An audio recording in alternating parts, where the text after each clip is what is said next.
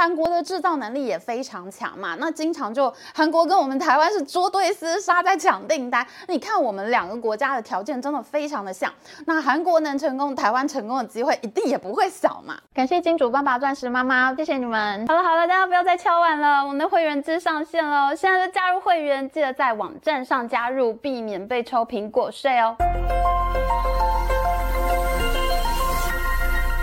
大家好，我是 Amy。去年韩国经济真的非常惨，油价上涨，加上中国商品倒灌，还遇到半导体不景气，沉重的打击了韩国最大企业三星电子的获利，导致韩国罕见的出现贸易逆差。而现代汽车集团呢，甚至超越三星集团，成为韩国最赚钱的企业。韩国媒体说呢，现在卖车比卖晶片更赚钱。这样经济陷入低迷的情况下，韩国的军工产业意外抬头，出口产值。不断的成长，很可能会在二零二七年超越中国，问鼎全球第四大武器输出国。前三大是美国、俄罗斯和法国。我们在今年一月二号做了台湾武器重返全球市场的影片。去年我们也做过韩国公司是如何挖角台湾金国号战斗机的工程师。那今天我们就要来讲讲韩国是怎么样从一个本来武器制造落后于台湾的国家，急起直追到今天全球前十大出口国的经验，提供给大家参考。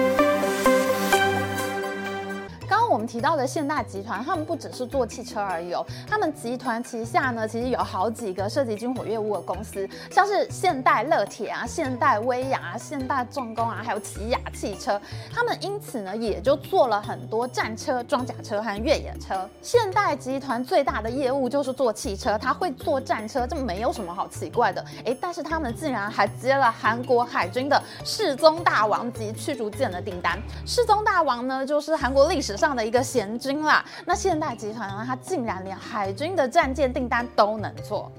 而大家熟知的 LG 电视、LG 冰箱的 LG 乐金集团呢，他们则是帮韩国的陆军生产各种的野战无线通讯设备，还有像是雷达，还有跟北约组织之间互相通讯的战术联动系统 Link 二十二呢，乐金集团其实都有做。那现在 LG 它的国防领域的业务呢，已经独立成 LIG 这家公司。那这家公司呢，它现在还生产飞弹和鱼雷哦。这些韩国的大型集团呢，他们其实主要业务是以消费为主，那军火只是副业。在整个韩国范围里面呢，武器贸易其实还是以政府出资的法人为大宗啊，有点类似像是我们台湾的汉翔啊、中科院啊这类组织，才是武器贸易最大的出口组织。但是在私人公司的范围里面呢，以武器贸易为主的一家公司呢，那就一定要讲到韩华集团这家公司了。我们只要看一下韩国军工企业哈，就会知道跟韩国比起来，台湾真的幸运很多。因为韩国军工企业真的是他们牺牲生命，用铁和血换来的结果。这两年呢，韩华集团在国际军武市场上面大出风头。在去年二零二三年的七月呢，韩华竟然打败了有百年历史的德国莱茵金属，还打败了鼎鼎大名的英国贝仪系统公司，把他们韩华航太做的赤贝猪战车卖进了澳洲。我们知道哈，在俄乌战场上面大出风头的豹二坦克车呢，其实它就是德国莱茵金属的产品。但是现在竟然有一家韩国公司打败了豹二，拿下了澳洲的订单。我们一般人可能不熟悉韩华集团，但是呢，其实韩华集团在韩国也是前十大企业之一。他们的前身呢，是一九五二年成立的韩国火药株式会社。一开始呢，这家公司是生产火药，它的客户呢就是驻韩美军，当然它也卖给韩国的国军啦。那韩华集团创办人叫做金钟喜，他出生于富商家庭，他的爸爸还有一个金矿，他真的是家里开金矿哎。那金钟喜早年呢，他是在日本人成立的朝鲜火药共犯株式会社工作，他对制造火药啊，还有制造化学药品啊，都有一定的概念。而金钟喜的哥哥呢，金钟哲，他曾经是韩国右翼团体大同青年团的宣传部长。这个大同青年团呢，他可是很有来头，他们的前身呢是韩国的光复军，在韩国被日本并吞之后呢，其实韩国人是有一段时间他没有国家的。那流亡在海外的韩国人呢，他们就在中国的上海成立了大韩民国临时政府。所以你现在看到这个韩国政府，它一开始其实是在中国成立的。那我们蒋中正总统当时的南京国民政府啊，他就资助了大韩民国的临时政府，当然他也资助了这一支韩国光复军。那光复军呢，于是就开始跟日本打游击，寻求韩国独立。光复军呢，他其实也参加过中日战争哦，而且他还参加过二战时期的太平洋战争。在韩国独立之后呢，这支光复军他就被编入了现代的韩国国军，而光复军的指挥官李范士呢，他就成为韩国独立之后的第一任国防部长。好，那我们回到韩华公司的金氏兄弟，诶，这个哥哥是军方要人，弟弟呢是在日本人的公司学会了做火药，还跟爸爸学会了做生意。诶，你可能会觉得，诶，这个就是一个政商勾结组合，一对贪污兄弟吧？错。韩国国军刚成立的时候，穷得要命。金家兄弟为了韩国的国军，还到处筹钱，金援军队。可以说呢，就是他们帮助了韩国军队站稳了脚跟。那刚刚出世的大韩民国，刚刚独立的大韩民国，才能够顺利生存下来。这真是一笔很神奇的投资啊！兄弟呢，他们很会做生意。本来韩华只是一个火药工厂，在一九八一年他们交班给第二代的时候呢，韩华已经变成了一个跨足建筑业、化工业、百货业和保险业的大型综合集团。那在军工的部分呢，到俄乌战争开打之前，韩华集团它已经可以帮韩国的海陆空三军都制造武器，是韩国民间最大的军火供应商了。那韩国军工产业的发展条件呢，其实跟台湾是非常相似的。因为北韩呢，它其实一直都在对南韩制造边境冲突，海上、陆上冲突都有。那南韩呢，它就因为有一个敌人在那边啊，所以它就需要武器。那这些军火呢，就一直有练兵的地方。一个武器好不好用，它最重要的验证就是要上战场。那出于北韩的强大威胁，南韩在制定国防政策的时候，他就会有一种急迫感，他就希望，哎，我能自己制造研发，我不能在战争爆发的时候，我还要仰赖美军的支援吧？武器坏了，难道我要送美国修理吗？所以呢，韩国的三军他们使用国造武器的比例就变得非常的高。韩华集团他们最有名的产品就是叫 K 九自走炮。最近几年呢，K 九自走炮在国际军武市场上面是声名大噪，因为韩国的制造能力也非常强嘛。那经常就韩国跟我们台湾是捉对厮杀在抢订单。你看我们两个国家的条件真的非常的像，那韩国能成功，台湾成功的机会一定也不会小嘛。K 九自走炮呢，它其实是参考美军的 M 一零九自走炮改良而成，它的射程呢却是接近两倍，价格呢却不到一半。那这个 K 九自走炮呢，它曾经跟北韩打过延坪岛炮战。那在叙利亚内战呢，还有土耳其对库德族的冲突之中呢，K 九自走炮都曾经出现在战场过。便宜又好用，大受欢迎。国际买家呢，他想要买跟 M 一零九同等级的产品，大家就会互相比较，然后最后呢，就采购了韩华的 K 九自动炮。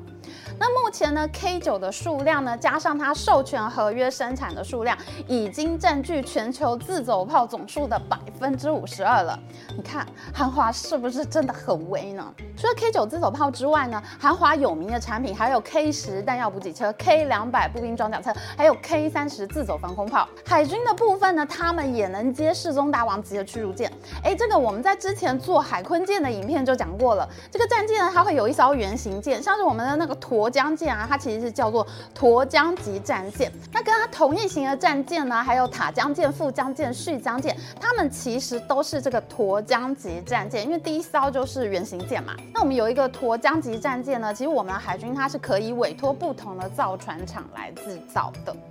那这个韩国的世宗大王级战舰呢，我们刚刚讲过了，现代集团也有能力做，那韩华它也在做，还有像是攻击的潜水舰啊，还有甚至是空军的 FA 五零战斗机，这个呢其实就是我们讲过台湾 IDF 金国号的兄弟机啊，韩国挖了我们的工程师过去设计出来这个 FA 五零，那这个 FA 五零它的引擎呢就是在韩华集团制造的。现在呢，韩华还发展到宇宙去了。去年呢，韩国成功发射了运载火箭，就是韩华集团的韩华 Aerospace 这个公司生产的火箭。哎，我们知道运载火箭呢，它上面可以装卫星啊，也可以装飞弹啊。然后火箭射出去，等卫星进入轨道之后呢，运载火箭就会被抛弃，从天上掉下来。我们为什么知道这些呢？因为国防部前阵子触发了国家级的警报嘛，那应该这已经变成全民的常识了吧？所以呢，韩华产品范围呢是海陆空三军呢都已经到了宇宙了。韩国军武会受到欢迎，除了刚刚我们讲过的 CP 值高之外呢，还有它是采用美式规格，它可以跟北约的规格互通，那就可以卖给北约的国家。除此之外呢，韩国人在做生意的时候也是大开大合，做得很活。他们不是只卖武器本身，他们会把零件制造啊、辅助用车啊一起捆绑销售，包一个订单卖给卖家。就像是去年波兰呢跟韩国下了二十六亿美元的 K 九自走炮订单，韩华不只是卖自走炮给人家，它同时还包含了人员的训练，我都帮你训练好。那自走炮的维修零件啊，你要我在韩国送去给你，是不是缓不济急呢？那我们刚刚也讲过了，韩国它是有一个敌人在的，他很怕北韩打来，你美国根本来不及送武器给我啊。那韩国人就希望在本地制造啊，那所以他们也非常理解买家的心情。波兰就在乌克兰旁边，俄罗斯打完乌克兰就要打波兰了，历史上波兰也是亡国了好几次啊。所以呢，韩华他做这笔订单呢，他是卖了几万颗炮弹出去，那自走炮。零件啊，维修啊，他们都授权给波兰当地的工厂，在当地生产零件。那他也把技术授权给维修的工厂，人员我都帮你训练好。那这样呢，波兰他不只是买到了武器，包括是零件厂啊、维修厂啊，一条龙呢，韩国都卖给他，都给他授权了。那这一整包呢，都在这个二十六亿美元的订单里面。哎，你看，他不只是在卖炮弹啊，他其实是卖一个服务。你后续的整个使用啊，后续的授权金啊，其实我还可以一直拿嘛。那这个就是。很好生意啊，买家买到他想要的东西，可以维修，不怕没有零件；而卖家我还能一直收授权金，然后武器系统它是真的能打，真的好用，在战场上打过很多次，那这就是很棒的买卖啊。据斯德哥尔摩和平研究所的统计呢，从二零一七年到二零二一年这五年之间呢，韩国是全球二十五大武器出口国里面成长最快的国家。五年之间，它的销售成长百分之一百七十七，全球市占率提高到百分之二点八。二零二一年的时候，它是排名全球第八。然而到了二零二二年，俄乌战争开打以后，韩国更是突飞猛进，军武出口年增率百分之一百四十，创下历史新高纪录的一百。七十三亿美元的出口值排名爬升到第六名。为什么韩国突然成长那么快速呢？因为在苏联解体之后，其实欧洲国家它就纷纷放弃了传统的火炮，因为你突然之间没有敌人了嘛。那欧洲国家就觉得，哎，以前打那么大规模的战争，以后可能没什么机会打了吧？现在呢，全球只有美国有能力发动大规模的地面战嘛，那苏联已经没有了嘛。所以你看看，没有敌人是多么可怕的一件事情，你瞬间就会变弱。那另外一个传统火炮被放弃的原因呢，则是因为在波湾战争还有美国的这个反恐战争之中呢，世界各国都看到了高科技武器的精准打击以后，你看雷达搜寻锁定目标，飞弹直接摧毁，一击必杀，比传统火炮厉害多了。大家看得啧啧称奇，那兴趣就转向了高科技的武器。既然其他的国家呢都不研究新的自走炮和步兵战斗车了，那韩国其实它就得到了一个很好的发展机会嘛。况且呢，南北韩它其实是连在一起的，南韩其实他们还是有机会会面临到大规模地面战的。你不可能用无人舰飞弹占领北韩吧？我还是要开坦克车过去把你这个地方包围住、占领住啊。所以呢，别人不要的生意，韩国就捡起来做。他就向美国和德国买传统火炮技术，买回来改进之后呢，做出更物美价廉的产品。那美国、德国他已经不更新了嘛，他对这个没有兴趣了嘛。可是呢，韩国做出来产品呢，对很多小国来说就很有吸引力，因为韩国做出来东西很便宜又很好用啊，我当然是跟韩国买啊。尤其是在俄乌战争开打以后呢，俄罗斯它被制裁，那它的武器贸易就受限了嘛。那原本呢，其实有一些。东南亚的国家，它是采用二式武器系统的，那他们呢，只好纷纷的去找韩国下订单。本来哦，大家都觉得传统火炮已经没有什么意思了，高科技武器才厉害嘛。但是呢，俄乌战争开打了两年之后，各国就发现，哎，所谓的高科技武器啊，你在面对国与国之间的正面对抗、大规模冲突的时候，其实它的效益是不如传统火炮兵器的。像是俄罗斯啊，其实他们的飞弹是比乌克兰要多太多了，但是俄罗斯的飞弹却很难突破乌克兰的防空阵地。我能打单点，但是我没有办法占领整片土地，反而是透过无人机的观测，加上集中火炮实施效。力射击更能突破对方的防线。那也就是因为传统火炮在俄乌战争之中呢，重新证明了自己的价值，所以像波兰这种有邪恶邻居的国家，他们就必须赶快找到一个能快速扩充炮兵的办法。但是美国和欧盟国家都在军援乌克兰呐、那波兰就很尴尬。我很需要防备，我很怕，但是现在北约国家第一要务不是波兰啊，所以这个时候呢，能年产一百台自走炮，也有办法授权在地生。生产的韩国军火商就成为波兰很理想的交易对象了。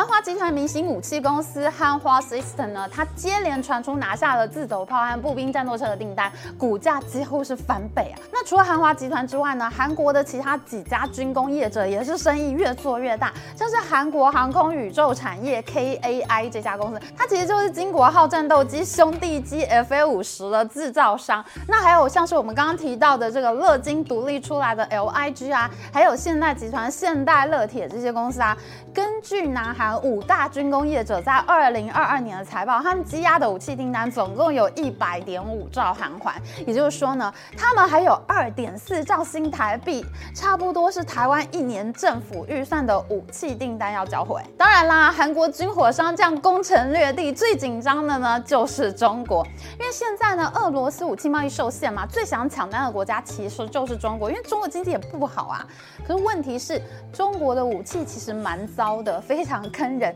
学者专家呢就说这些武器未经战场检验，隐藏的成本实在太高。诶，大家如果想看中国武器各种好笑的黑历史，它为什么会被学者专家这样评论呢？那如果大家想看的话，请在留言板敲碗哦。那我们就会考虑再做一集影片哦。那像我们刚刚讲到采用俄式武器的东南亚国家呢，他们现在买不到武器之后呢，中国其实很想卖武器过去，结果呢，这些东南亚国家它最后还是选择了南韩的武器，像是英国经济学杂志呢，他就报道过，中国军武呢，它其实在东南亚市场衰退了百分之四十，被韩国制造给取代。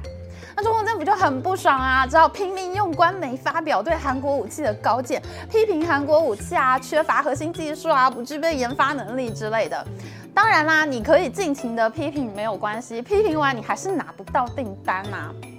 本周我们会员影片呢，我们会继续讲解联准会如果要开启这个降息的周期，那股市会大跌吗？还是我其实不用担心这件事情呢？什么时候股市才会大跌呢？如果你想要先了解一下情况，有兴趣的话呢，你就可以订阅我们会员影片，你就可以看到每周精彩专属影片哦。